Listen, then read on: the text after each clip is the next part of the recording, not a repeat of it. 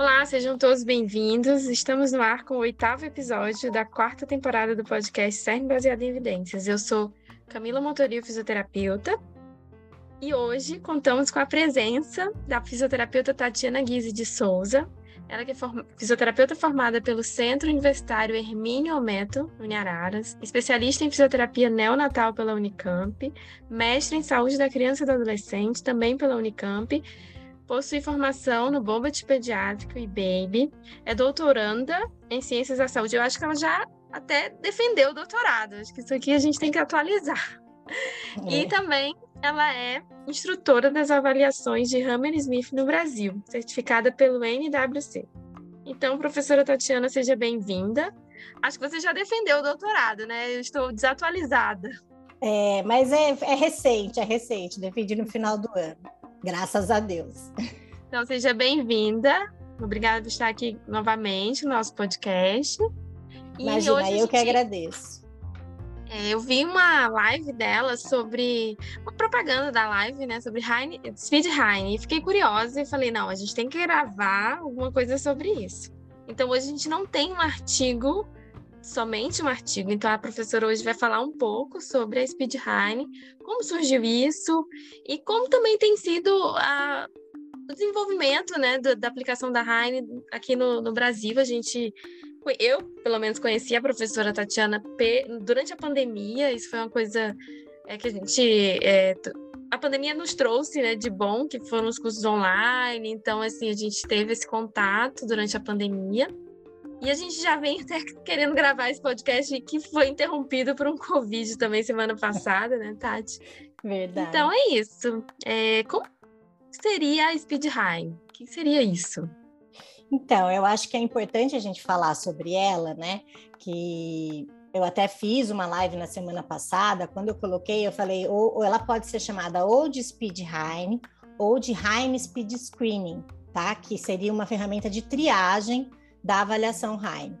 Uh, e todo mundo, nossa, achou muito legal e tal, queria saber e tudo. Uh, eu acho que uma coisa que é, é legal a gente deixar bem, uh, é importante falar que a Speedheim não é nada certificado, não é uma avaliação é, é, à parte da Heine, como existe uma avaliação que é um checklist da avaliação neonatal de Hammersmith, muita gente está pensando que a Speedheim é a mesma coisa, é um, é um checklist da Heine, tá? O objetivo dela é esse, mas o checklist da avaliação neonatal, existe um artigo publicado sobre ele, ele foi validado com uma série de crianças. A Speedheim não, não tem esse processo, porque não é uma ferramenta que vai ser usada para diagnóstico, tá? Ela é baseada no artigo do PISARD de 1900, mil, não, 2008, tá? que falava sobre a sensibilidade dos itens da Heine separadamente e da experiência da Gine é, é, Peleg, que é uma fisioterapeuta que tem muita experiência tanto na Heine quanto em diagnóstico precoce.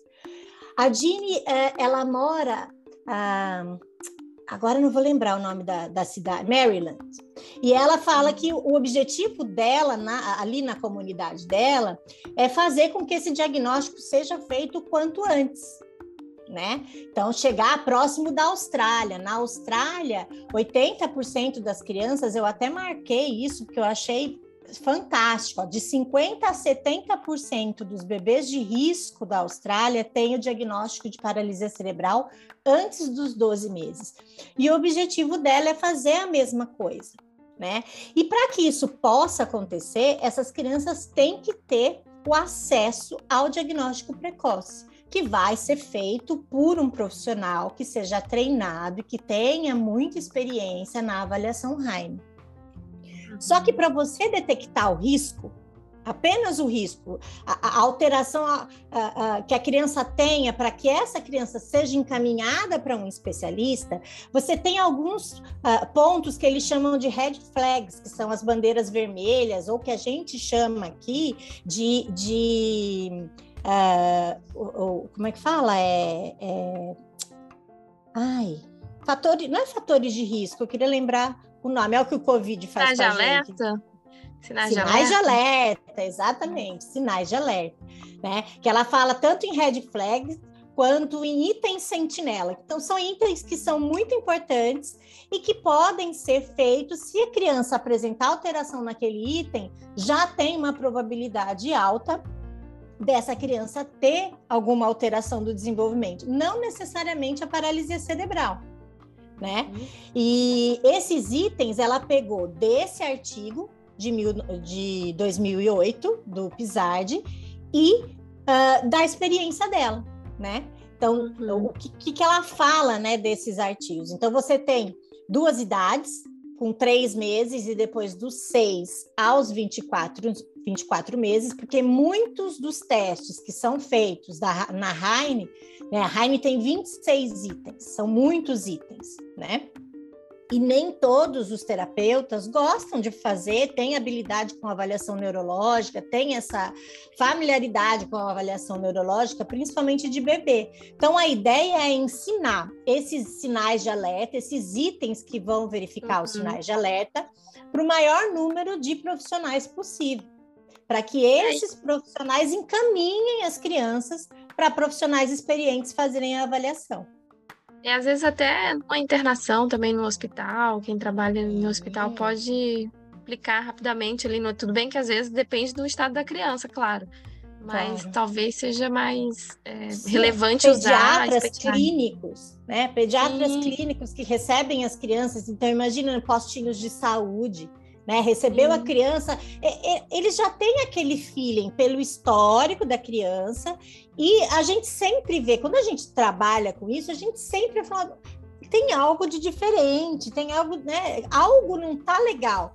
Faz lá, a ideia é essa: dois, três testes, deu alteração, encaminha para que essa criança faça o teste completo. Então, né? não são só as assimetrias que importam, né? Tem mais coisa, tem mais testes nesses sinais de alerta? Tem. As assimetrias são uma, um dos sinais de alerta, né? Uhum. Algo que a gente tem que tem que observar em todos os itens da avaliação que a gente faz, não só nos testes, mas também na, desde o momento em que a criança entra na, no seu consultório para fazer a avaliação. A, a assimetria é uma coisa que a gente tem que prestar atenção e é algo que mudou também né, do, do, segundo semestre do ano passado para cá, o número de assimetrias para você uh, colocar a criança como um risco de ter uma hemiparesia abaixou, então eram até a metade do ano passado eram seis assimetrias, então a criança que tinha mais de, de seis assimetrias para mais já podia ser considerada uma criança com uma, com uma hemiplegia, né? Agora mudou de seis, caiu para quatro por conta de um artigo que, que, que foi publicado no segundo semestre uh, do ano passado, mostrando que as crianças que tinham de quatro assimetrias para cima na avaliação, na Heine, tiveram alteração na função da mão aos dois anos. Né? Então já caiu isso. Então agora quatro assimetrias você já precisa fazer alguma coisa, já começar a trabalhar essa criança, porque a probabilidade dela ter uma hemiparesia é muito grande né? Mas não é só as assimetrias. Um dos itens que deu alteração, né? Então, uma sensibilidade alta para todas as idades foi os itens de avaliação de movimentos, tá? Tanto qualitativo quanto quantitativo. Tanto é, né, que a, tem a GM aí, que é a avaliação padrão ouro, que é exatamente isso que ela avalia, né? A quantidade de movimentação e tal. Então, o item de movimentos é um item que, para qualquer idade, se a criança tiver alguma alteração, tanto na quantidade quanto na qualidade da movimentação, precisa ser investigado, tá? Então, para qualquer idade. Os itens, uh, para os três meses, os itens que mais têm sensibilidade são os itens de avaliação de tônus, tá? Principalmente de membros superiores. Então, os itens que, que a gente precisa testar são os itens de sinal do cachecol, elevação passiva de ombro e pronossupinação, que são os primeiros itens da avaliação do Hammersmith são relacionados a membros superiores. Então, com três meses, você fazendo esses três itens e observando os movimentos, se você tiver alteração em um deles, a criança precisa ser encaminhada para a avaliação completa com um profissional experiente na avaliação neurológica, tá? Já dos 6 aos 24 meses é mais fácil ainda. São só dois itens para ser testados que é o item de proteção do braço, né, um reflexo de proteção do braço, e o, o reflexo do paraquedas, né? São itens até mais fáceis de ser testados, mas também uh, o reflexo do paraquedas não, mas o reflexo de proteção do braço, a reação de proteção do braço, na verdade, ainda não é, não é o reflexo, ela antecede o reflexo de proteção do braço, que é aquele reflexo de proteção lateral que a criança tem uh, quando senta para não cair de lado. Tá? Uhum. Tá? Então, a reação de proteção do braço, uh, ela antecede esse reflexo. Uh, só que ela é dependente da idade, assim como o reflexo do paraquedas. O reflexo do paraquedas a gente não testa antes dos seis meses, porque a criança não tem esse reflexo maduro antes, uhum. desse, antes desse tempo. Já o, a reação de proteção do braço, a gente testa a partir dos três meses. Então, precisa tomar cuidado em o que considerar uma alteração. Né, é, é, na reação de proteção do braço. Então, o que, que a gente considera uma alteração? Antes dos seis meses, o bebê tem que vir com o braço paralelo ao corpo. Se ele vier com uhum. o braço uh, fletido, tá errado, né? É uma alteração. Semifletido, até vai lá, se for um bebê muito. Ah, acabou de fazer três meses, você pode esperar isso de um bebê novinho tá? Uh, nem todos os bebês vão fazer o sinal clássico, que é trazer o braço paralelo ao tronco e abrir as mãos, como se estivesse fazendo realmente uma proteção, tá? As crianças mais velhas fazem isso. Abre a mão e, e ela faz até uma colocação da mão, como se fosse realmente se, se proteger, tá? Então, isso a gente uhum. precisa prestar atenção na idade da criança. Até os seis meses, não levar em consideração uma resposta perfeita, tá? Agora, a criança que tem uma alteração importante, ela vai vir com o braço fletido, tá? E aí você já vai, já vai ver a alteração de cara. O que, que eu preciso prestar atenção? Se esse braço, se a mão tá fechada, né? Porque é diferente você puxar, que você puxa a criança para sentar por um braço e o outro ela tem que fazer a, a, a reação de proteção, né? a reação de colocação do braço. Uh, é diferente você puxar a criança para sentar, ela vir com a mão paralela ao tronco, com o bracinho uhum. semi-fletido, e com a mão aberta. Da outra criança que vem com o braço junto ao corpo e a mão bem fechada. Uhum. Você consegue perceber essa diferença, tá? Sim. Então, deu alteração uh, em um desses reflexos, é, uma, na reação de proteção do braço ou no reflexo do paraquedas, precisa encaminhar a criança para fazer a avaliação completa. Então, a Speed Heine ou Heine Speed Screening não substitui a avaliação Heine completa de maneira nenhuma. Tá? Ela é só um instrumento para se detectar precocemente sinais de alerta e já encaminhar a criança para que uma pessoa experiente em avaliação neurológica faça a avaliação completa. Uhum. Entendi. Ah, que bom. Então, Tati, eu tenho, agora eu tenho uma dúvida, assim, na verdade, nem é sobre speed Heine, sobre idade ideal de aplicar Heine. Assim, na sua experiência, você tem alguma idade que você gosta mais de aplicar? Ou você aplica de três em três meses, de, de, me, mensalmente? Como que você trabalha isso? Porque tem a idade dos, dos nove meses. Né? Sim. É, depende muito de como é o serviço. Né? Então, o, o, ideal seria que o acompanhamento da criança fosse feito trimestralmente.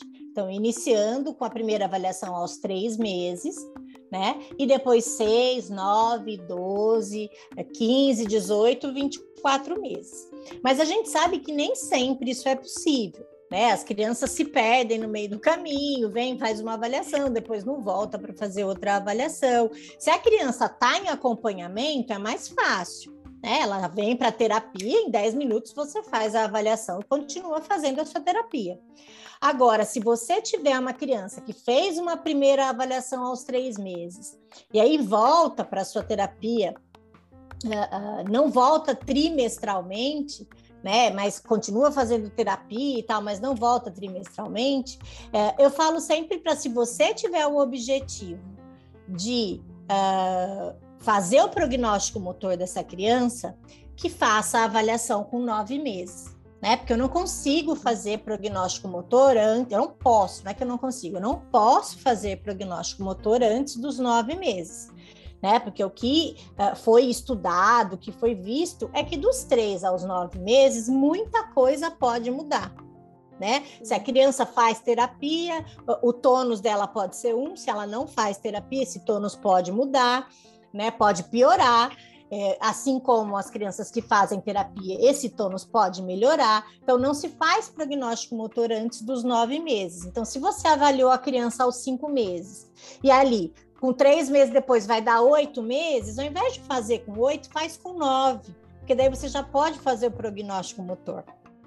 Né? Lembrando que a, a, um dos objetivos da Heine é o diagnóstico precoce. Mas nós, como fisioterapeutas, não podemos fazer diagnóstico. Então, a gente faz uhum. a, a, a, a, Como é que fala?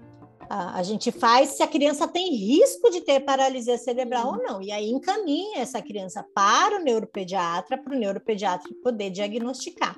Então, se você for médico, você já tem uma facilidade aí, né? Faz a avaliação com três meses. Se você associar com um exame de imagem alterado, você já pode fazer o diagnóstico. A gente, como físio, a gente detecta risco, né? Hum. Só que para a gente é muito importante o prognóstico motor, mais até do que para o pediatra. Sim, né? Para o pediatra é tão é importante o diagnóstico e para a gente o prognóstico motor é muito importante. Até para a gente planejar o que fazer com essa criança em termos de terapia, objetivos de terapia. Né? A Heine é muito rica em, em, em informações para a gente nesse sentido, em saber o que trabalhar, que músculo precisa ser trabalhado, precisa ser fortalecido, que músculo está muito ativado, precisa diminuir a ativação. Então, para nós como terapeutas, a, a Heine é riquíssima, não só para detectar risco, mas para uma série de outras de, de outras informações que a gente pega para colocar em objetivo de tratamento, para fazer prognóstico motor. Então, se eu sei aos nove meses que aquela criança, aos dois anos, não vai nem se sentar de maneira independente, eu consigo programar a terapia. Né? Sim. Programar a terapia, conversar com os pais, já ir conversando com os pais, eu falo sempre isso no curso, não é para você fazer prognóstico motor, ah, é, vai ser um GMFCS nível 5, olha, seu filho, sinto muito, mas nunca vai andar, não vai sentar sozinho, não é esse o objetivo. Até porque quem somos nós? Quantas é. crianças a gente já viu que uh, mudaram totalmente no meio do caminho?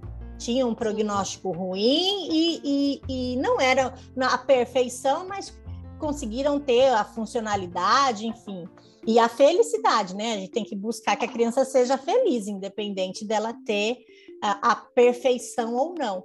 Então, a ideia do, de, do prognóstico motor é muito mais para que a gente, como terapeuta, possa uh, uh, fazer os objetivos, é, direcionar a nossa terapia de acordo com o que aquela o que eu posso melhorar para tentar mudar de repente esse prognóstico. A criança não vai sentar sozinha.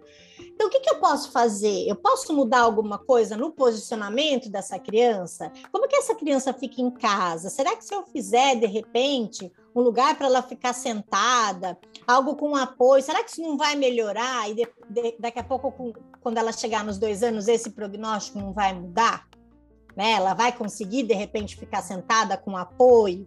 Né? Percebe como a gente consegue? Ah, vou, vou colocar um colete, não vou colocar um colete. Né? Aí você pra... falou em outra conversa que em outros países, inclusive, é, é o ponto de partida mesmo, né? Os pais Sim, são preparados é... para aquilo para o futuro, é, né? Enfim, futuro, a gente tem que mudar exatamente. a cultura aqui, que não é o fim também. Exatamente, é um começo infelizmente. Um outro Até mundo. por pela, pela, pela próprio nível socioeconômico, né? A maioria das crianças que precisam e que são crianças uh, com risco de diagnóstico de paralisia cerebral são de um nível socioeconômico muito baixo, né? Que não tem acesso a tratamento. A maioria delas não tem acesso. A gente gostaria muito que tivesse, né? Ah, é. Agora, então, com essa decisão da STJ, né, ontem que a gente fica triste, enfim, que vai sabe pois que é. vai piorar. Vai piorar. Para algumas famílias isso vai ser bem difícil, né? É, mas aí é a gente aqui quando o pai recebe o diagnóstico de paralisia cerebral é como se fosse o fim. Ah, meu filho tem paralisia cerebral, não vai andar, não vai, não vai sair do lugar, não vai. E não é assim, né? Então, o andar é muito relativo. Hoje a gente Sim. tem criança nível 5 que anda anda com um dispositivo próprio para isso, mas anda. Né? Agora, lá fora, nos países de primeiro mundo, o diagnóstico precoce, e por isso que eles incentivam que isso seja feito quanto antes, ele é uma porta de entrada. Então, quando a criança tem o diagnóstico, ela já é encaminhada para as terapias né? Então já vai o médico, o fisioterapeuta da família, vai na casa, vê como é esse ambiente, muda o ambiente, estímulos, né? Ambientais e, e, e já faz os, o, o, uh, os posicionamentos, posicionamento para comer, posicionamento para dormir, já ensina a família, né? A gente ainda está caminhando nesse sentido, a gente ainda vê isso acontecendo, tem esse conhecimento, mas não consegue aplicar dessa maneira, né? Tati, então, o próximo curso vai ser em Floripa, é isso mesmo? E o é que tem mesmo. de novo no curso? A pois gente tem é. que ela falar agora no curso, né? Falar é... o que é. tem de novo. Vai ser um curso é... semipresencial. Vai ser um curso semipresencial, ele vai ter a parte teórica uh, online e depois a gente vai ter a parte presencial, só a parte prática. Né? A gente vai ter, claro, um momento para esclarecimento de dúvidas, né? para umas explicações e tal, mas o dia vai ser prático. E o mais legal desse curso vai ser que não vou ser só eu avaliando os bebês, os alunos também vão avaliar. Né? Então, isso vai ser a primeira vez que isso vai acontecer. Nós vamos fazer estações de avaliação. Então, o aluno vai avaliar, eu vou estar junto, já vou tirando as dúvidas, já vou uh, uh, mostrando né, os detalhes ali ao vivo e a cores. Então, a gente vai pontuar, vai interpretar, vai fazer tudo junto.